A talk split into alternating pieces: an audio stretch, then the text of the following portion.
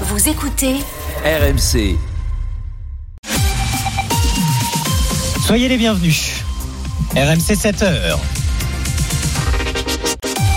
L'heure d'un nouveau journal. Stéphane Jeunesse, bonjour. Bonjour Mathieu, bonjour à toutes et à tous. Journée sous haute tension pour Emmanuel Macron hier au Salon de l'Agriculture.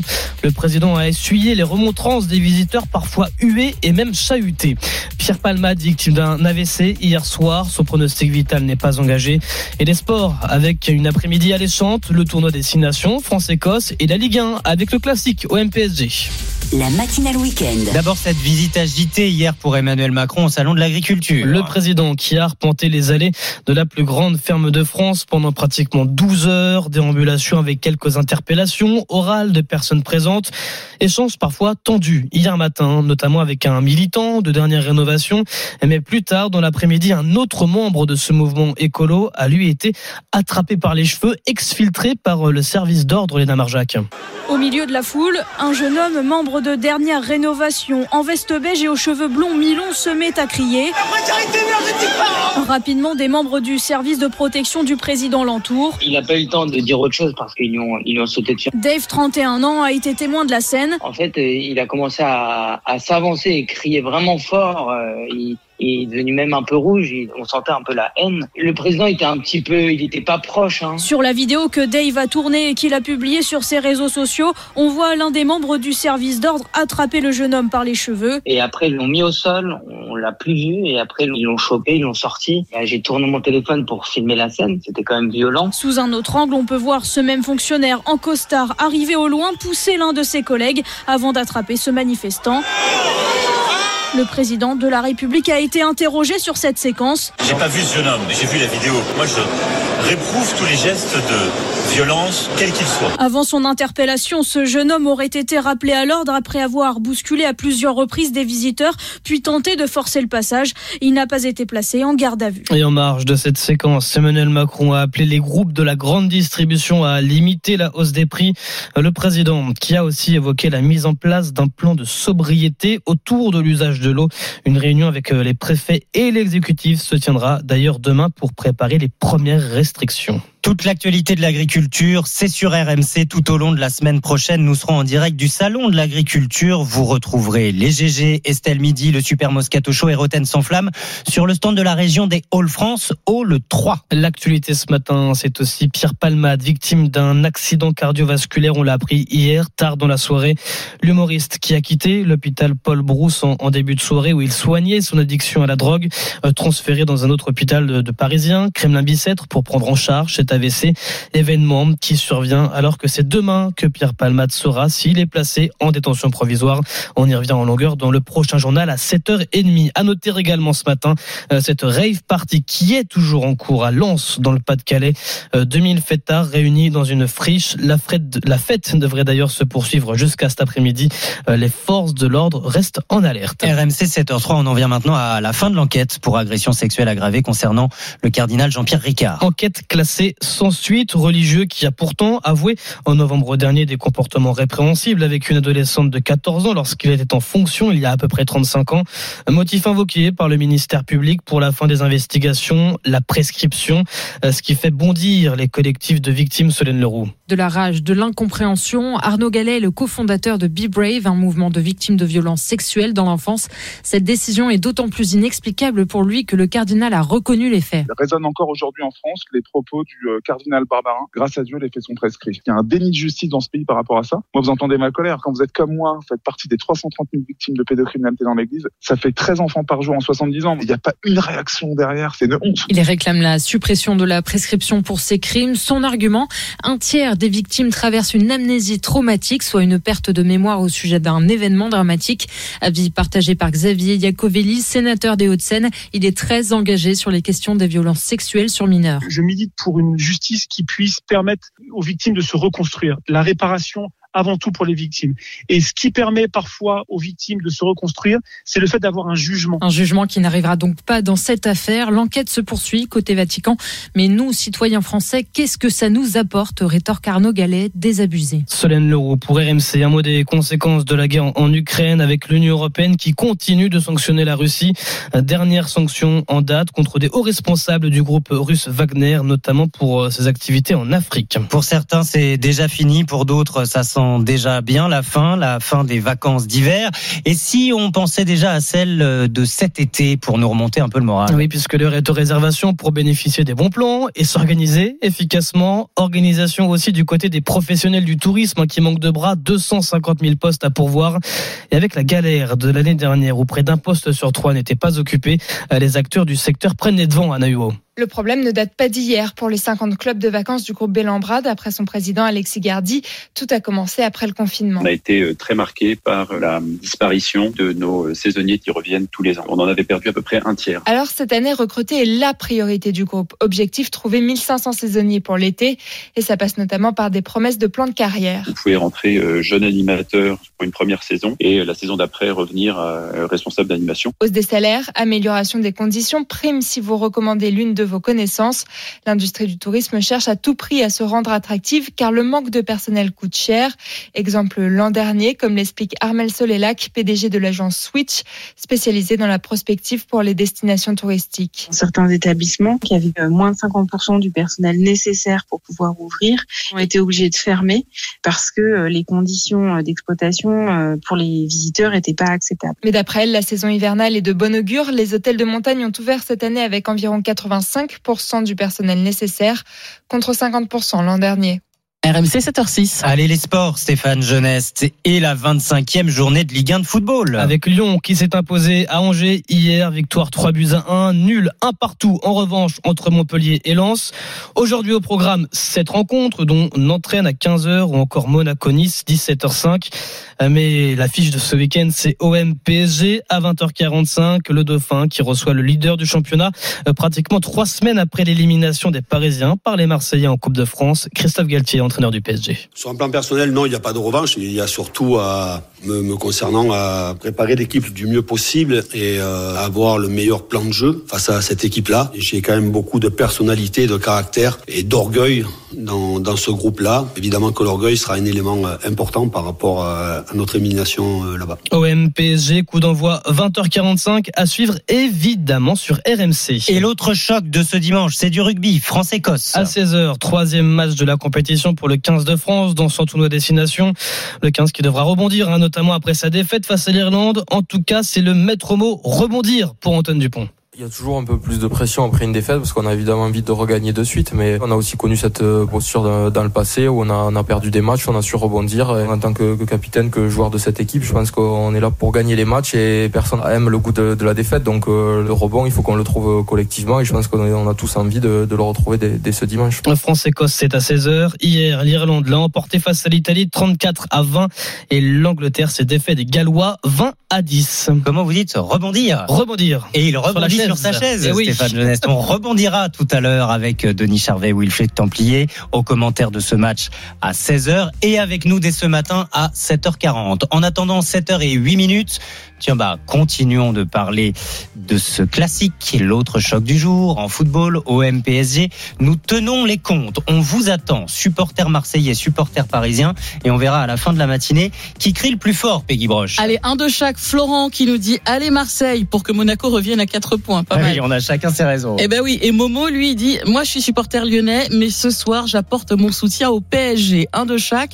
Et alors il y a Jamel, moi j'aime beaucoup son message qui dit moi je suis un amoureux du foot qui supporte Madrid et j'ai pris beaucoup de plaisir à écouter Abdel et Pierre tout à l'heure pour le respect l'un envers l'autre. Dans la vie, il suffit de se lever le matin et de manger un grand bol de respect et tout va mieux, tout va bien et on passe une bonne journée. C'est vrai que c'était très sympa cet échange entre un supporter marseillais et un supporter parisien. Il n'y a que sur RMC que vous entendez ça le matin. Tiens, Eddy est aussi avec nous. Bonjour Eddy. Bonjour Eddy. Oui, bonjour. Bon, et c'est pareil, Eddy. Hein. Eh ben voilà, bah voilà, on n'a même pas besoin de vous présenter. Quand on vous dit que vous habitez les Bouches-du-Rhône, c'est déjà fait, quoi. Ouais, c'est ça, c'est ça. Hein. Thierry d'être Marseillais et on espère qu'on va encore gagner ce soir. Vous, serez au Vélodrome? Ah bah. Pardon? Vous serez au Vélodrome? Non, malheureusement, je pourrais pas. Je regarderai ça en direct du travail. Et voilà, hein, en espérant que on gagne encore une fois le PSG, sachant que à ce moment ça va pas trop bien chez. Exactement, c'est ce qu'on disait tout à l'heure. C'est que là, ça, ça sent à nouveau vraiment le classique, hein, Eddy. Exactement, exactement. Un vrai match de finale de Ligue des Champions, j'ai envie de vous dire. Ah, carrément. Bah, déjà, vous Ouais, les avez carrément. tapés en Coupe de France. Déjà, ouais, déjà, c'est déjà beau. J'imagine que vous êtes à peine remis de l'émotion. Voilà, même si on perçoit, on va dire que c'est pas trop trop grave. Ah bon? Oui, mais vous. Ben, si, ça va être grave, mais on les a déjà battus juste avant, donc c'est ça que je veux vous dire. Donc ça ferait, ça ferait un partout la balle au centre, quoi. Voilà, exactement, exactement. Vous avez un petit Ouais, pronostic? Franchement, moi, je vois pas gros. Je vois un 1-0 ou 2-0 pour l'OM, maxi. Hein. Ouais. Je vois pas de Mbappé, ni de, ni de Messi, ni de je ne sais quoi. Ah, Mbappé, vous, vous le voyez pas buteur, vous, ce soir? Et malgré que ce soit un phénomène, et tout ce que vous voulez, ce soir, je pense qu'il va être, euh, il va rougir sous le, sous les supporters marseillais. Bah, en tout cas, les supporters marseillais, les seuls autorisés à être dans ce vélodrome, pousseront leur équipe au maximum, je le sais. Et vous, je vous entends déjà crier au boulot, euh, Eddy, avec les collègues c'est ce ça. soir. C'est ça, c'est ça. hein. Allez, l'OM, hein. on est là, on est bouillant, c'est 7 heures du matin et on attend 21h avec, euh, avec impatience. Eh ben, j'entends que vous êtes déjà très en forme. Profitez bien, Eddy. Bon courage pour le boulot. Merci d'être passé par RMC ce matin. Il n'y a, y a pas de souci. Merci beaucoup. On vous attend, Allez. vous tous, au 32-16. Amina vous répond. Vous êtes à l'antenne avec nous, supporters de l'OM ou du PSG. Coup d'envoi 20h45 à vivre en direct avec les commentaires de Jeannot Rességuier, le légendaire, sur RMC. Allez, 7h12 minutes. Et dans un instant, écoutez-nous. Emmanuel Macron interpellé hier au Salon de l'Agriculture. Par un militant de dernière rénovation, ce mouvement écologiste qui s'est aussi invité euh, vendredi à la cérémonie des Césars. Il reproche au système, aux élus, au gouvernement de ne rien faire pour lutter contre le dérèglement climatique et surtout de ne pas les écouter. Alors est-ce qu'il faut écouter ces militants? Est-ce qu'il faut enfin les entendre, prendre en considération leurs alertes? Est-ce que vous comprenez leurs actions? Est-ce que vous comprenez qu'ils aillent directement interpeller le chef de l'État lors d'une visite officielle au, Salon de l'Agriculture? 32-16, c'est à vous de nous dire et on en débat avec vous dans deux minutes. RMC, 6h-9h, la matinale week-end. Mathieu Rouault. 7h13, vous êtes sur RMC, 7h13, c'est l'heure de vous écouter. RMC, à vous de nous dire. Bonjour Margot Bourdin. Bonjour Mathieu, bonjour Peggy. Bonjour Margot. Bonjour à tous. Vous avez la- l'habitude, euh, auditeur de la matinale week-end, nous vous posons une question. Vous êtes les bienvenus au 32-16 pour réagir. Question postée dès hier soir sur notre compte euh, Twitter. Faut-il entendre les militants écologistes de dernière rénovation? Et on vous pose euh, cette question parce qu'hier, Emmanuel Macron a été interpellé par l'un d'entre eux. Nouvelle action euh, coup de poing du collectif présent au Salon de l'Agriculture pendant la déambulation du président. Deux minutes d'échange tendu entre Emmanuel Macron et ce militant écologiste qui demande au chef de l'État d'aller plus loin et plus vite dans la rénovation thermique des bâtiments. On ne peut plus demander gentiment. C'est nos vies qui sont en jeu. On ne peut plus demander gentiment, monsieur. Entendez ça. Sinon, ça va être terrible ce qui se passe. Tous les rapports scientifiques vous le disent. Pourquoi vous ne les écoutez pas? Pourquoi? Pourquoi? Le militant qui porte un t-shirt avec inscrit À quoi tu sers refuse de débattre avec le chef de l'État qui réplique Vous êtes la démonstration d'une forme de violence civique. Mais le militant se justifie Vous nous poussez à bout. On a déjà essayé les alertes et de marteler une nouvelle fois Ce sont nos vies qui sont en jeu. Après cet échange, Emmanuel Macron conclut au micro des journalistes Ils font leur show avant d'être une nouvelle fois interpellés par un autre militant. Militant est violemment évincé par un membre du service de sécurité du président. Alors, est-ce que ces militants, sur le fond, ces militants écologistes ont raison de dire qu'Emmanuel Macron ne fait rien? Eh bien, le collectif reprend souvent l'exemple de la Convention citoyenne pour le climat. Le président avait euh, promis de reprendre sans filtre 146 des 149 propositions issues de la Convention. On est encore euh, loin du compte. Il lui reproche également la condamnation de l'État pour inaction climatique en 2020 et en 2021. Lui se défend d'être responsable, que ces condamnations visent surtout ses prédécesseurs. Enfin, sur le volet de la rénovation thermique, le chef de l'État multiplie les prises de parole sur le sujet. Il y a un mois, il annonce une concertation pour accélérer la rénovation des bâtiments face à la hausse des températures. À l'heure actuelle, on compte 5 millions de logements considérés comme des passoires thermiques, soit 17% du parc. Ce collectif, en tout cas, Margot, n'en est pas à son euh, coup d'éclat. Oui, dernière, coup oui, dernière rénovation a, a déjà perturbé le Tour de France, Roland Garros, un match PSG-OM, et puis pas plus tard tard que vendredi soir, une militante a, a perturbé la cérémonie des Césars. Elle est arrivée sur scène avec sur son t-shirt écrit Il reste 761 jours. Le compte à rebours euh, correspond au dernier rapport du GIEC puisque les scientifiques ont établi que si les émissions de CO2 ne plafonnent pas d'ici 2025, il sera impossible de limiter le réchauffement à 1,5 degré. Alors à vous de nous dire, est-ce qu'il faut entendre ces militants? Le résultat de notre consultation Twitter? Eh bien, vous répondez oui à 56% comme Gilles qui nous dit les entendre et les écouter. Avis contraire pour Alain, ras-le-bol de ces écolo-terroristes, ils imposent leur idéo- idéologie. Le message de Stéphane sur l'appli RMC. Merci Margot. Stéphane nous dit oui, il faut les écouter. C'est même euh, urgent, urgent d'agir. Mettre à l'honneur chaque jour les solutions pour, par exemple, économiser l'eau et euh, faire en sorte de réellement lutter contre ce dérèglement climatique. Nous vous attendons au 32-16. Hélène est avec nous. Bonjour Hélène. Bonjour. Vous êtes militante de dernière euh, rénovation, euh, Hélène. Est-ce que réellement on ne vous entend pas? Est-ce que réellement on ne vous écoute pas? C'est le sentiment que vous avez? Oui, bah, tout à fait. Aujourd'hui, on a tout essayé. Toutes les voies démocratiques et légales ont été essayées, c'est-à-dire les pétitions, les marches. Euh, on voit clairement qu'on est face à un, à un gouvernement qui ne nous écoute pas. Alors, euh, la, la résistance civile, c'est vraiment notre meilleure chance d'avoir un avenir. Résistance civile ou violence civique, comme disait euh, Emmanuel Macron hier? Euh, moi, je vous repose la question qu'est-ce qui est violent? Le fait qu'il y ait eu 11 000 morts à cause de la canicule l'été dernier ou le fait que Macron était en train de faire du jet ski au fort de Brégançon pendant ce temps-là? Aujourd'hui, on est face à un gouvernement qui protège les intérêts privés des riches et qui mène à l'abattoir sa population. Donc, on n'a pas d'autre choix que de le mettre face à cette contrariété. C'est pour ça qu'on a choisi aussi ce message de à quoi sert Macron? Bah, Visiblement à rien, puisque l'État a été condamné deux fois pour une action climatique, comme vous le disiez et euh, qu'il se passe rien aujourd'hui. euh, Ce que je comprends pas, Hélène, c'est que euh, hier, euh, Emmanuel Macron, euh, de bonne foi, on va on va partir de principe qu'il était de bonne foi, essayait de d'entrer dans un dialogue avec euh, Pierre, le militant qui l'a interpellé. Et Pierre disait c'est pas un débat, euh, on ne veut plus discuter avec vous. Mais vous pouvez pas à la fois réclamer qu'on vous écoute, qu'on vous entende, et en même temps ne pas vouloir parler derrière, ne pas vouloir dialoguer, échanger. En fait, je pense qu'aujourd'hui, on veut pas des dialogues, on veut pas des mots creux. Ce qu'on ce qu'on veut, c'est des creux, pardon. Ce qu'on veut, c'est des actions. Et on voit bien que débattre, ça, ça ne marche plus. Ça fait 50 ans qu'on débat, ça fait 50 ans qu'il y a des congrès, la Convention citoyenne pour le climat, etc. Et il se passe absolument rien. Donc, je pense que le temps du débat est terminé. Aujourd'hui, ce qu'on veut, c'est des actes, et c'est ce qu'on a voulu lui dire. Et des actes rapides, 761 jours, c'est ce que arborait euh, l'une de vos militantes sur la scène euh, des Césars. 761 jours, c'est le temps qui nous reste, euh, selon le GIEC, pour agir. Hélène, un, autre militant de dernière rénovation a, essayé d'approcher le président un peu plus tard dans l'après-midi. Il n'y est pas parvenu et il a été exfiltré de manière assez musclée. Est-ce que vous avez des informations? Est-ce que euh, vous, vous confirmez que ça s'est mal passé, qu'il voulait bousculer le public, euh, comme le, comme le dit l'Élysée? Euh, oui, bah, Jérémy a été évacué du salon. Il a, il a été, il a subi des légères blessures au niveau du cou. Il a été particulièrement choqué par la réaction du service de sécurité. Maintenant, le, le degré de, de violence qu'il a subi, c'est inadmissible. On sait que la résistance civile, ça représente des risques. On en est conscient. Parce qu'on mène des actions non violentes, mais perturbatrices. Il s'appelle Jérémy, c'est ça? Et, et, et il a été donc euh, exfiltré par un membre du service de l'Élysée, du service de protection de l'Élysée.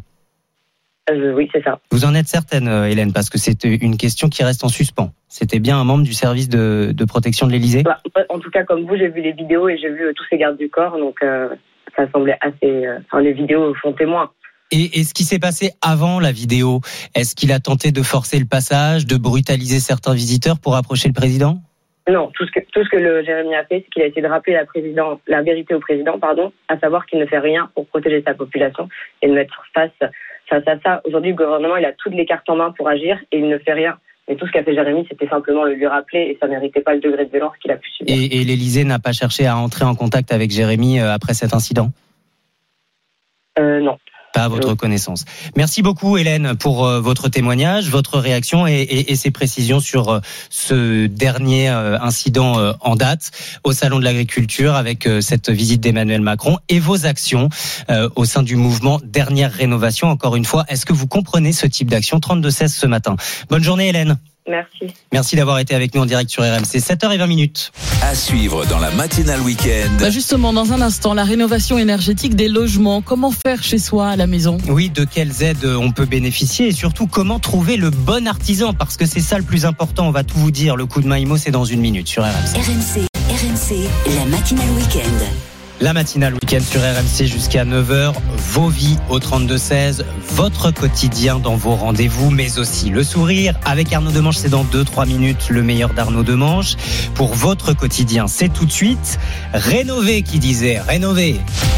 Le coup de main immobilier. Et oui, rénovez vos logements, profitez des aides à la rénovation énergétique comme ma prime rénov, sauf que... Oui, sauf que, sauf que, euh, encore faut-il trouver les artisans qualifiés et certifiés. Un nouvel indice de tension vient d'ailleurs d'être créé. On va tout comprendre avec euh, Marie Cœur de Roy qui nous rejoint. Bonjour Marie. Bonjour Mathieu, bonjour à tous. Cet indice montre une réelle pénurie de main-d'œuvre. Ouais, sur le papier, on a largement de quoi faire pourtant. 1 300 000 entreprises du bâtiment. Et pourtant, sur toutes ces sociétés, seuls 65 000 sont aujourd'hui labellisés RGE, reconnus garants de l'environnement. Or, cette qualification, figurez-vous qu'elle est nécessaire pour permettre aux particuliers de prétendre aux aides publiques comme ma prime rénov. Autrement dit, si vous souhaitez un coup de pouce financier pour vos rénovations, vous ne pouvez vous adresser qu'à moins de 5% des entreprises du bâtiment.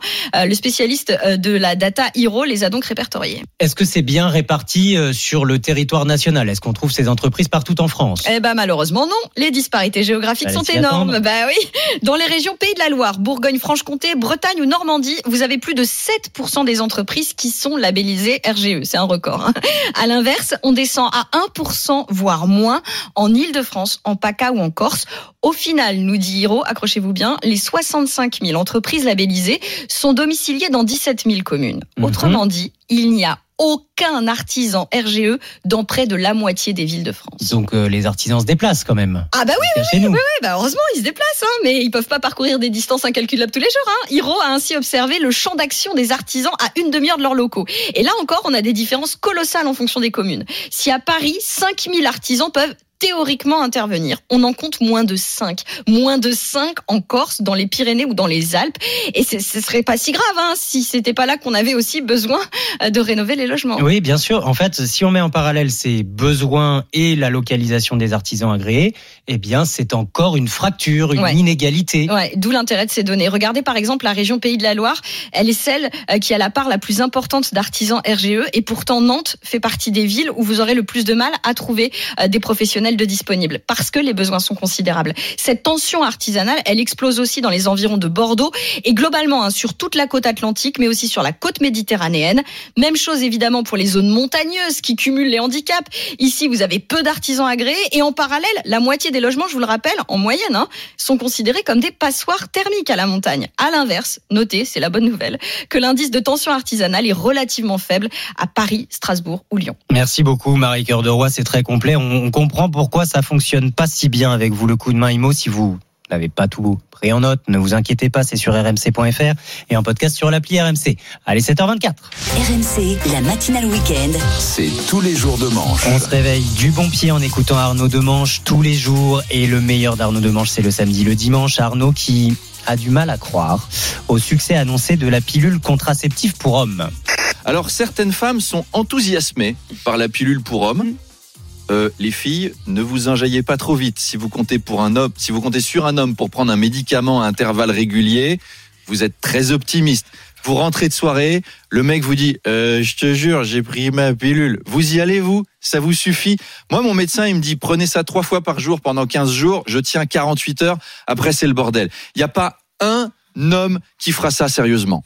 Sauf Pierre Palmade. S'il y a un truc où on peut lui faire confiance, c'est prendre des pilules et des médicaments à intervalles réguliers. Alors, scientifiquement, est-ce que la pilule est la meilleure option contraceptive pour les hommes? Eh ben, on a demandé à des scientifiques.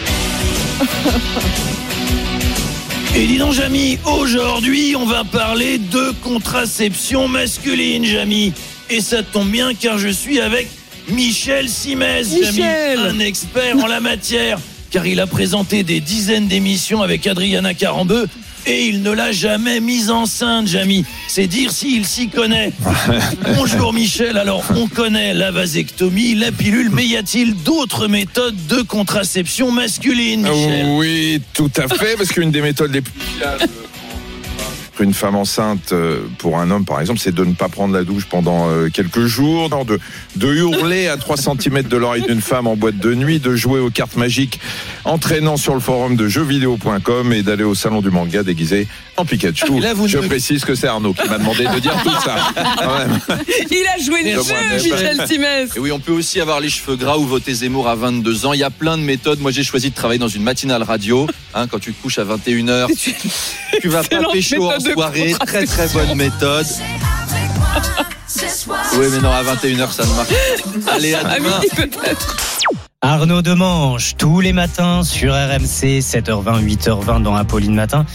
Je crois qu'il est en vacances la semaine prochaine. Il a bien raison de se reposer un petit peu, mais vous le retrouvez, vous le retrouverez dès la semaine d'après avec Apolline de Malherbe, d'ailleurs, qui elle aussi se repose la semaine prochaine. C'est Charles Magnin que vous retrouvez entre 6h30 et 9h sur RMC et RMC Story. Nous, on se retrouve dans quelques secondes pour toutes vos infos à 7h30. 26 février, bon réveil, vous êtes sur RMC. Il est 7h30. Un nouveau journal avec vous, Stéphanie Rock, bonjour. Bonjour Mathieu, bonjour à tous. Et à la une, Pierre Palmade, l'humoriste victime de AVC hier en fin de journée. Au Salon de l'Agriculture, Emmanuel Macron chahuté par des militants écologistes. Et en Ligue 1, le choc, l'Olympique de Marseille accueille le Paris Saint-Germain en clôture de la 25e journée. D'abord l'information de la soirée, Pierre Palmade, victime d'un accident vasculaire cérébral. L'humoriste dont le pronostic vital ne serait pas engagé. Les dernières informations avec vous, Martin Cadoré. Pierre Palmade se trouvait au service d'addictologie de l'hôpital Paul Brousse dans le Val-de-Marne lorsque serait survenu cet AVC aux alentours de 18h30 selon nos confrères de BFM TV. Ce service d'addictologie dans lequel il était sous bracelet électronique depuis sa mise en examen pour homicide et blessures involontaires. Il a alors été transféré à l'hôpital du Kremlin-Bicêtre. L'humoriste est conscient mais très affaibli, précise le journal du dimanche. L'humoriste était déjà absent vendredi pour raison médicale à l'audience où a été débattue son éventuelle incarcération. La Cour d'appel de Paris doit rendre sa décision demain matin à 11h30.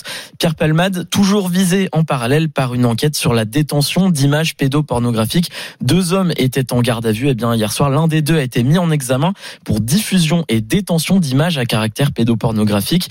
Il a été placé sous contrôle judiciaire. Le deuxième homme est lui ressorti libre. Merci Martin Cadoré. On suit cette affaire avec vous. Dans l'actualité également, la sécheresse, un mois qu'il n'est pas tombé la moindre goutte de pluie en France. Le président Emmanuel Macron a appelé hier depuis le salon de l'agriculture à la sobriété. Les préfets seront convoqués demain par le ministre de la Transition écologique, Christophe Béchu.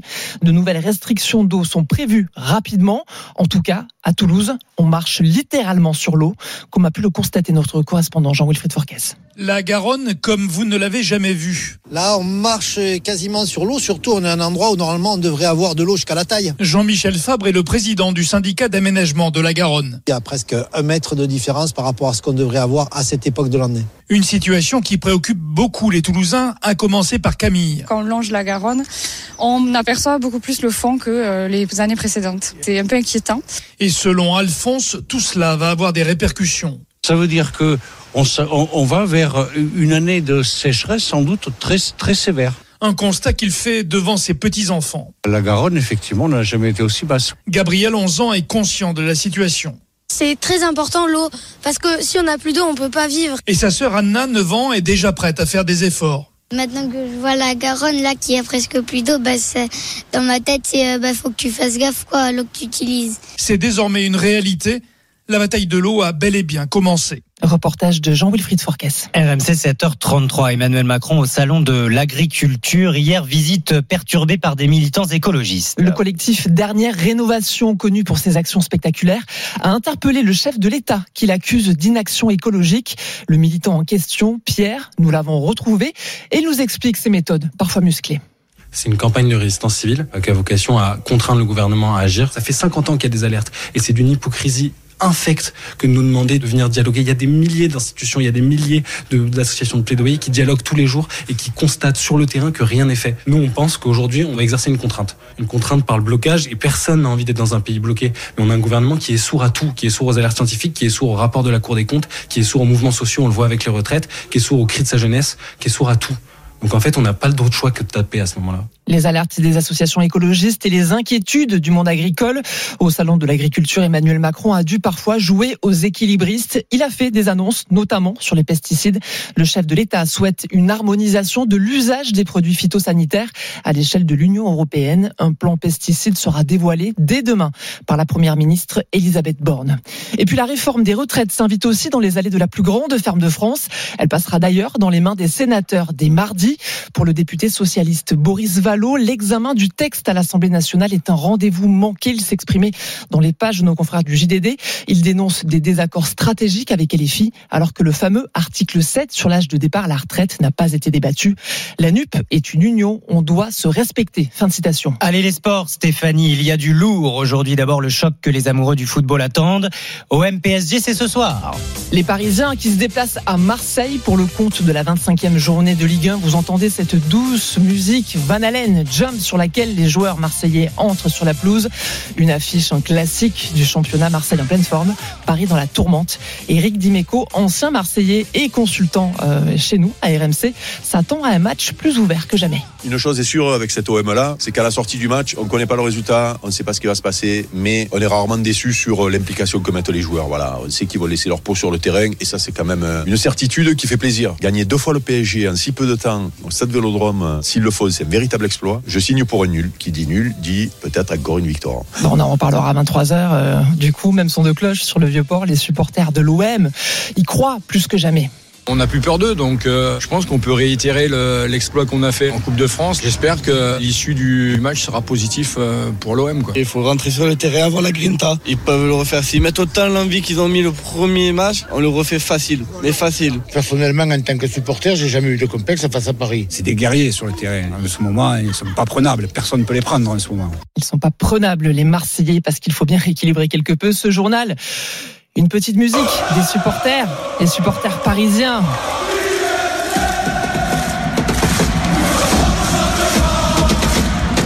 Seront privés une nouvelle fois de ce déplacement euh, au stade Vélodrome. Mais l'ambiance devrait être chaude dans les bars de la capitale. Paris sera également privé, en plus de ses supporters, d'Akimi, de Neymar et de Renato Sanchez. Allez, dans les autres matchs, victoire à l'extérieur de Lyon face à Angers 3-1. Montpellier et Lens ont fait match nul en partout. Et ce soir, avant le choc dont on vient de parler, six autres matchs au programme, dont deux derbies. Nantes reçoit Rennes et Nice se déplace chez le voisin monégasque. Et puis l'autre événement de ce dimanche, c'est du rugby, le retour du tournoi destination. La France reçoit l'Écosse. Et on attend des Bleus revanchards battus il y a 15 jours en Irlande. Alors pour le Grand Chelem, c'est fini, mais le tournoi destination, il est toujours à portée de main. Il va donc falloir se remettre en ordre de marche, Wilfried Templier. Oui, après 14 victoires consécutives et 20 mois d'invincibilité, les Bleus se sont cassés les dents sur l'obstacle irlandais. 32-19, du jamais vu avec 4 essais encaissés. Les hommes de Fabien Galtier n'étaient pas habitués à ne pas trouver des solutions. Le sélectionneur, lui, attend donc une réponse. Nous sommes tombés et nous devons nous relever. C'est intéressant de voir un peu comment fonctionnent les hommes entre eux dans la défaite et comment nous l'utilisons pour euh, continuer à grandir sur ce chemin et cette projection. La défaite est parfois bonne conseillère. Le capitaine Antoine Dupont le pense et souhaite une chose, ne pas tout remettre en question. On a essayé de voir euh, qu'est-ce qui a pêché, d'essayer de le corriger en préparant le match de ce week-end, mais juste euh, continuer à faire ce qu'on fait maintenant depuis trois saisons et, qui fonctionne, euh, qui a fonctionné, et qui doit fonctionner encore ce week-end. On va pas remettre tout à, zéro et révolutionner ce qu'on a fait jusqu'à maintenant. Il faut juste mieux le faire. Car cette équipe présente un bilan de presque 80% de victoires sous le mandat Galtier. Tous les joueurs veulent donc prouver aujourd'hui face à l'Écosse que ce qu'il s'est passé en Irlande face à la meilleure nation mondiale et dans un match de très haut niveau aura été un mal pour un bien. France-Écosse, match à vivre en direct sur RMC dès 16h. Dans les autres matchs, l'Angleterre a battu le Pays de Galles en crise 20 à 10 et les Irlandais justement, les Irlandais toujours inarrêtables ont décroché leur troisième bonus offensif, c'était face à l'Italie 34 à 20. Et puis je vous propose Mathieu et Peggy de prendre un peu de hauteur pour finir ce journal. Allez. 6 mètres 22 ah oui, précisément. C'est très haut ça. C'est précis, c'est très haut. Figurez-vous que c'est la nouvelle marque mondiale d'Armand Duplantis. Le Suédois a battu hier à Clermont-Ferrand son propre record du monde de à la perche. Je ne sais pas quoi dire. C'est vraiment difficile pour moi de parler de ce record. C'est indescriptible.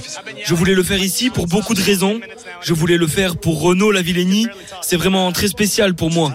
Je n'arrive pas à y croire. Je n'aurais jamais sauté aussi haut s'il n'y avait pas eu Renaud. Je suis très heureux de l'avoir fait ici et on va bien célébrer ça.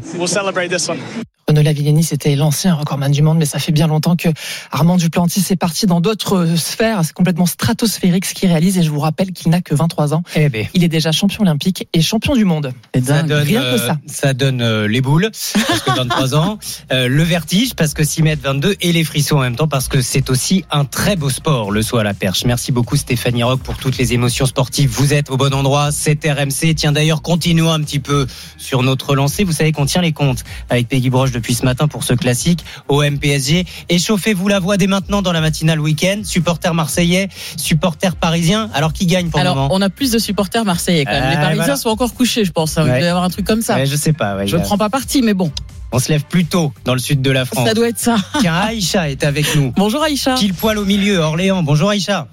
Euh, bonjour euh, Peggy, bonjour Mathieu. Vous Et avez- puis allez l'OM. Ah, bah voilà. Bon, bah y voilà, elle va plus dans le demander. sud.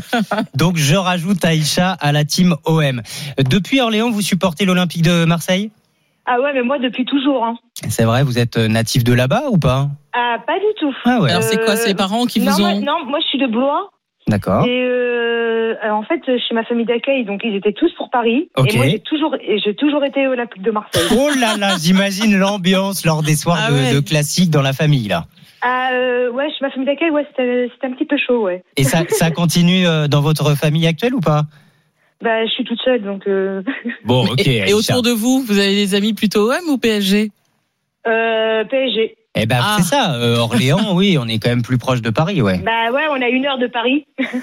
Donc euh, ce soir, euh, le programme, euh, vous allez regarder ça toute seule, crier toute seule de- devant non, dans bah votre non, canapé? je, non, je vais écouter RMC parce que moi j'ai pas euh, les chaînes euh, Alors ça, pour et vous- regarder. vous, avez- vous faites bien parce que un soir de classique, un soir de OM PSG sur RMC avec Jeannot Rességuier, je pense que c'est le meilleur des programmes. Ouais, Il y aura de l'ambiance. hein. Ouais, c'est clair. Mais moi, mon rêve, c'est d'aller à l'Orange Vélodrome. Hein. Bah oui, je vous comprends, je vous comprends. Vous prévoyez ça dans les prochains mois, les prochaines semaines, les prochaines années Ah, j'aimerais bien, moi. Franchement, j'aimerais bien. Mais bon, euh, faut payer l'hôtel et tout après. Alors Ah oui, c'est un écoutez, budget.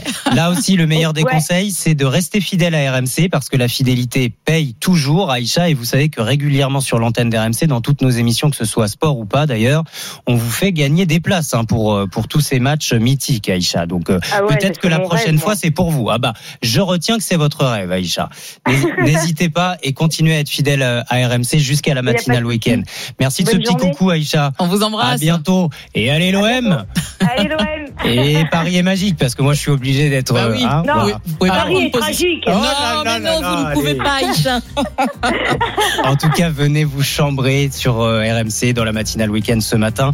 On vous accueille avec euh, plaisir. Et pour qu'il n'y ait pas de jaloux, eh bien parlons aussi rugby. Eh ben oui, France-Écosse, un match pour se refaire dans le tournoi destination. Les Bleus repartent avec le même 15 de départ après leur défaite cruelle face aux Irlandais, match que l'on vivra là aussi sur RMC avec Denis Charvet et Wilfried Templier. Ils sont avec nous dans deux minutes. À tout de suite. RMC 6h-9h, la matinale week-end. Mathieu Rouault. Il est quelle heure? Il est 7h43. France-Écosse, c'est aujourd'hui, c'est tout à l'heure à 16h. Sur RMC, c'est du rugby. Et c'est bien sûr le tournoi destination. L'invité du jour. Et c'est avec vous, Wilfried Templier, Denis Charvet. Bonjour messieurs. Bonjour Mathieu. Salut. Vous nous ferez vivre ce troisième match du 15 de France dans le tournoi destination après une victoire euh, poussive hein, face à l'Italie, une défaite cuisante face aux Irlandais. Ce match doit être euh, celui du rebond, comme on dit, Denis? Oui, du rebond, enfin de, il doit être, du un rachat. Après on peut parler de déroute en Irlande, même si c'est pas un fiasco, parce que les, garçons ont quand même résisté, ont lutté face à des Irlandais qui étaient, qui étaient, qui étaient, qui étaient très bien organisés.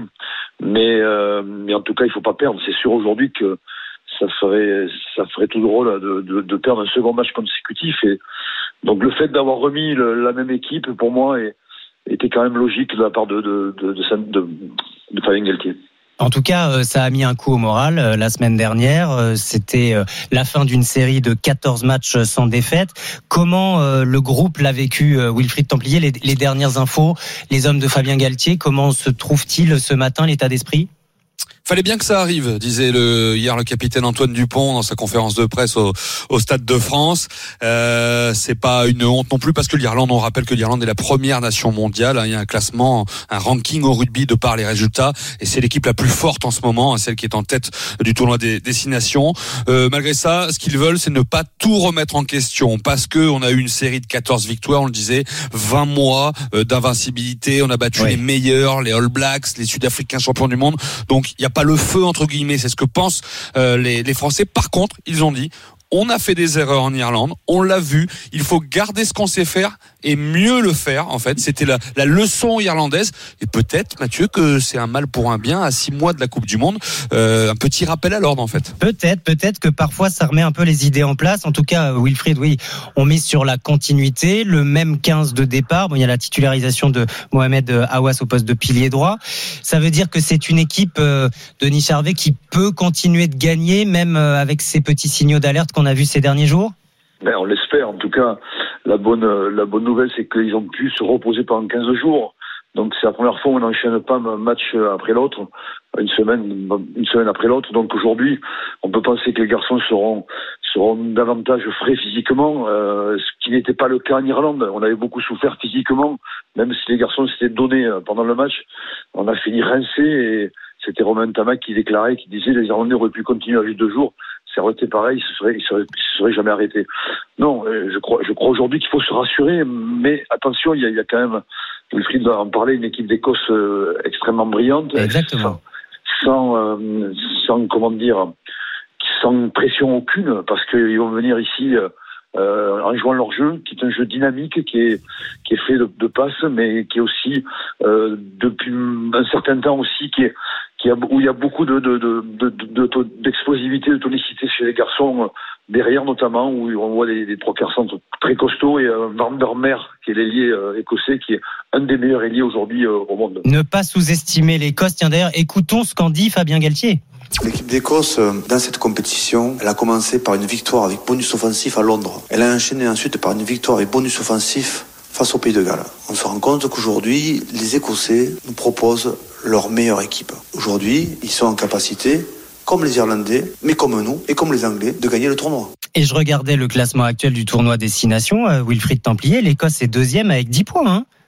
Effectivement, deux victoires, deux matchs, deux victoires bonifiées, ça n'était jamais arrivé depuis qu'il y a ce euh, processus de, de bonus comme en top 14, comme en, championnat de France. C'est-à-dire que pour quatre essais marqués, vous avez un point de plus au classement, un point de plus avec les quatre points de la victoire. Donc, l'Irlande est en tête, 15 points, mais l'Écosse a 10 points derrière et c'était, ils n'avaient jamais été dans cette position. Et Denis qui dit qu'ils n'auront pas la pression, certainement parce qu'ils ont un gros coup à faire euh, ici en France, d'autant que derrière, ils reçoivent l'Irlande. Donc, il y a un petit rêve, une petite musique qui se Hey. met en place en Écosse. L'Écosse n'a plus gagné le tournoi des six nations, n'a jamais gagné le tournoi des six nations.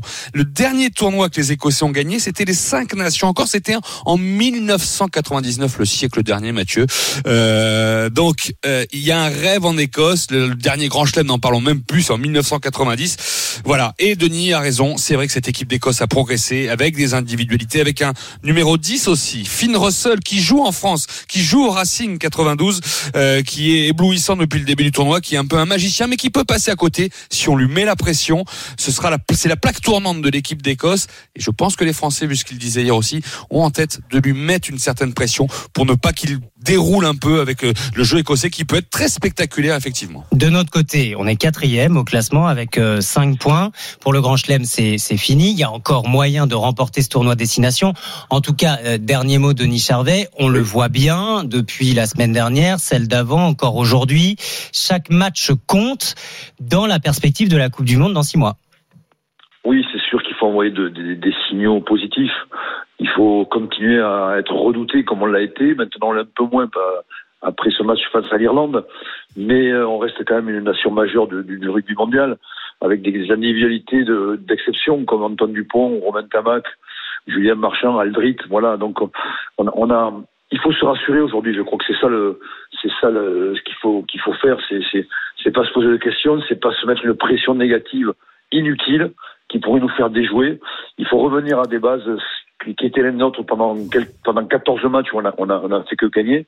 Et puis euh, et puis et puis voilà et puis euh, prendre du plaisir parce que c'est c'est quand même le but aussi euh, sur un terrain de rugby de prendre du plaisir et de ne pas l'oublier surtout. Vous vous Et risquez. la France retrouve son public, euh, Mathieu. Hein, Oui. euh, la France retrouve son public après deux matchs à l'extérieur, 80 000 personnes au Stade de France. Ça, Les ça va Français pousser. sont- attendent ça, ouais. Attendent le Effectivement, public. effectivement. Vous vous risquez un petit prono, messieurs, ou pas Ou vous restez euh, objectif? Non, la France, la France, euh, vraiment la France, même match serré, euh, moi, un match très serré. Match très pense qu'au serré bout du pour compte, Denis. On va gagner. Et Wilfried? La France aussi, je pense qu'ils veulent frapper un grand coup, même s'il y a un très bon adversaire en face. Euh, la France, la France, euh, même pas forcément serrée. Bon, en tout cas, c'est ce qu'on espère. Wilfried Templier, journaliste RMC Sport. Denis Charvet, consultant RMC, ancien joueur du 15 de France, 23 sélections entre 1986 et 1991. Au commentaire cet après-midi, bon courage messieurs pour cette longue journée qui s'annonce. Le coup d'envoi 7 à 16 heures pour ce France-Écosse. Journée spéciale sur RMC dès 15 heures et jusqu'à 1h du matin, puisque vous savez qu'à 20h45, là, ce sera l'autre choc de la journée, le football, le classique OM-PSG. Salut Denis, salut Wilfried. Il est 8h moins 10. À suivre dans la matinale week-end. Et dans un instant, au Salon de l'Agriculture, vous allez voir que les vaches sont toujours plus connectées. Oui, elles sont capables désormais de communiquer des SMS à leurs éleveurs. Mais oui, Anthony Morel va tout nous raconter dans une minute. RMC jusqu'à 9h. La matinale week-end. Mathieu Rouault. Allez, bientôt 8h sur RMC, on ira voir ce que donnent euh, ces portables pour vaches, ces SMS pour, euh, pour bovider avec leurs éleveurs. Anthony Morel dans 2-3 minutes. D'abord le portrait de la semaine. RMC, la matinale week-end. Le portrait de Poinca. Chaque dimanche, la personnalité dont vous entendrez parler la semaine prochaine et qui nous emmène au cinéma ce matin. Oui, pour évoquer, écoutez bien, le parcours d'une certaine Maureen Kearney. Bonjour Rémi Inc. Bonjour Mathieu, bonjour Peggy. Bonjour. Maureen Kearney, cette ancienne syndicaliste d'Areva, le géant du nucléaire. Oui, parce qu'un film sort au cinéma le 1er mars mercredi prochain, un film euh, sur l'histoire de Maureen Kearney. Maureen Kearney, c'est une jeune femme d'origine irlandaise qui entre chez Kojima, une entreprise du secteur nucléaire qui formera ensuite Areva. Elle entre dans cette entreprise en 1987 comme professeure d'anglais. Euh, Son rôle est simple, elle doit enseigner l'anglais aux, employés. Elle va, au fil des années, se hisser au plus haut échelon de la hiérarchie syndicale. Elle est élue représentante cadre CFDT et secrétaire générale du comité de groupe européen. En 2010, sa carrière est à son paroxysme. Elle connaît personnellement et tutoie même plusieurs grands PDG et plusieurs ministres. On l'a décrit comme étant solide, énergique, très bien entouré par sa famille et par ses amis, et profondément investi surtout dans ses responsabilités syndicales et sur la défense des droits des salariés. Sauf qu'en 2012, tout bascule. Oui, Maureen Kearney est retrouvée chez elle le 17 décembre 2012, ligotée à une chaise, la lettre A scarifiée sur son ventre, le manche d'un couteau enfoncé dans son vagin. Là où ça se transforme en affaire d'État, c'est qu'elle était engagée dans un combat contre sa direction. Une source euh, l'a en fait en- informé qu'un accord confidentiel se prépare entre EDF, Areva et un spécialiste chinois du nucléaire. Un partenariat qui, selon elle, nuirait fortement au groupe Areva et surtout à ses salariés. La question se pose donc rapidement, est-ce que cette agression et ce viol sont liés à ses activités de syndicaliste au sein du groupe nucléaire? Et l'enquête de la gendarmerie va alors prendre un tour inattendu. Oui, les enquêteurs commencent à soupçonner Maureen Kearney d'avoir elle-même mis en scène et inventé son agression. Elle est donc accusée de dénonciation de crimes imaginaires et elle est même condamnée en 2017. La victime s'est en fait euh, transformée en coupable. Après des phases de doute, de découragement, elle parvient à se décider à contre-attaquer. En 2018, elle est innocentée en appel après six années de combat. L'auteur de son viol et de son agression, sans parler de ses éventuels commanditaires, n'est toujours pas identifié aujourd'hui. Euh, Maureen Kearney, c'est l'histoire d'une lanceuse d'alerte embarquée dans une affaire d'État confrontée à la violence de la vérité et de la justice. Le film s'appelle La syndicaliste, film de Jean-Paul Salomé, dans lequel Maureen Kearney est interprétée par Isabelle Huppert. Et ça sort donc mercredi prochain au cinéma. Votre conseil cinéma, Rémi Inc. ce matin et votre reportrait, votre portrait à retrouver en podcast sur l'appli RMC. Merci Rémi. Il est 7h54. RMC, la matinale week-end. C'est déjà demain. L'innovation à l'honneur de cette édition 2023 du Salon de l'Agriculture, la technologie de plus en plus présente dans les exploitations. Oui, alors c'est quoi cette histoire? Il paraît que même les vaches deviennent connectées. Bonjour Anthony Morel. Bonjour. Certaines sont même capables d'envoyer, j'adore, des SMS à leur éleveur. Oui, alors elles les tapent pas encore elles-mêmes avec Ah leurs bon? sabots. Peut-être ce sera la prochaine étape, hein, qui sait. Mais oui, elles sont désormais capables de communiquer avec leur éleveur grâce à des capteurs électroniques placés par exemple, eh bien dans les colliers qu'on met au cou des vaches ou bien qu'on va carrément leur faire ingérer et qui vont récolter plein de données physiologiques et les envoyer directement vers le smartphone de l'éleveur pour voir si elles se sentent bien, si elles sont en bonne santé. Si elles ruminent trop, on a plein de notifications. Mais c'est ça en fait, C'est exactement ça. En fait, ça va analyser euh, bah oui, la vitesse à laquelle la vache rumine et ça ça peut détecter en amont des troubles de l'alimentation qui peuvent avoir un impact sur la production du lait, les déplacements de la vache, son activité dans les champs. En fait, c'est un peu comme les bracelets électroniques ou les montres connectées qu'on utilise pour le sport. hein. Euh, savoir par exemple si une, si une vache reste couchée trop longtemps, bah, c'est peut-être qu'elle a un problème. Des capteurs de température également qui vont permettre de détecter des problèmes de santé, mais aussi de mesurer très précisément le moment du vélage. C'est-à-dire que le l'agriculteur, l'éleveur va recevoir euh, 48 heures avant et même juste avant le vélage euh, des SMS pour lui dire bah, ça va être maintenant et ça va lui éviter de,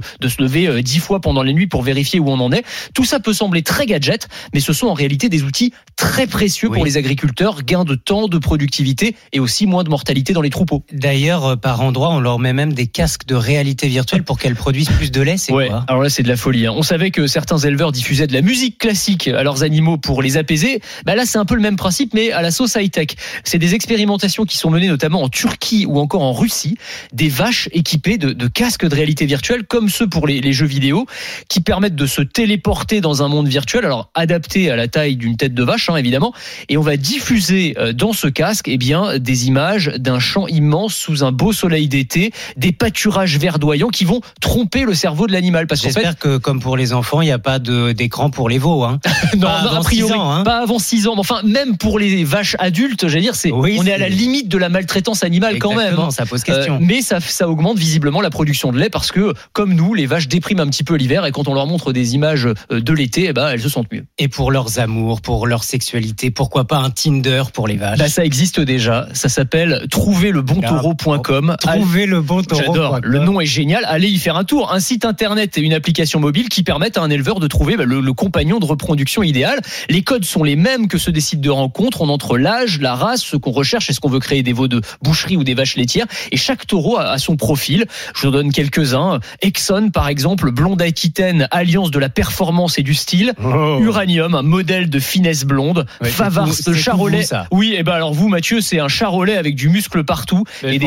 Facilités de naissance, des grandes Oui, facilités. bien sûr. Voilà, donc Oui. vous faites votre petit choix et vous euh, récoltez euh, par la poste la, semence demandée. Voilà. Eh ben décidément, c'est ma fête. hein. Merci beaucoup Anthony Morel. Morel, tout un poème ce matin. Tiens, j'en profite pour euh, vous rappeler qu'RMC sera en direct du Salon de l'Agriculture tout au long de la semaine prochaine. En direct du stand de la région des Hauts-de-France, Hall 3 de la Porte de Versailles à Paris. Les GG, Estelle Midi, Roten sans flamme et bien sûr le super Moscato Show. En attendant, bientôt 8h, vous êtes sur RMC, on se retrouve pour les infos.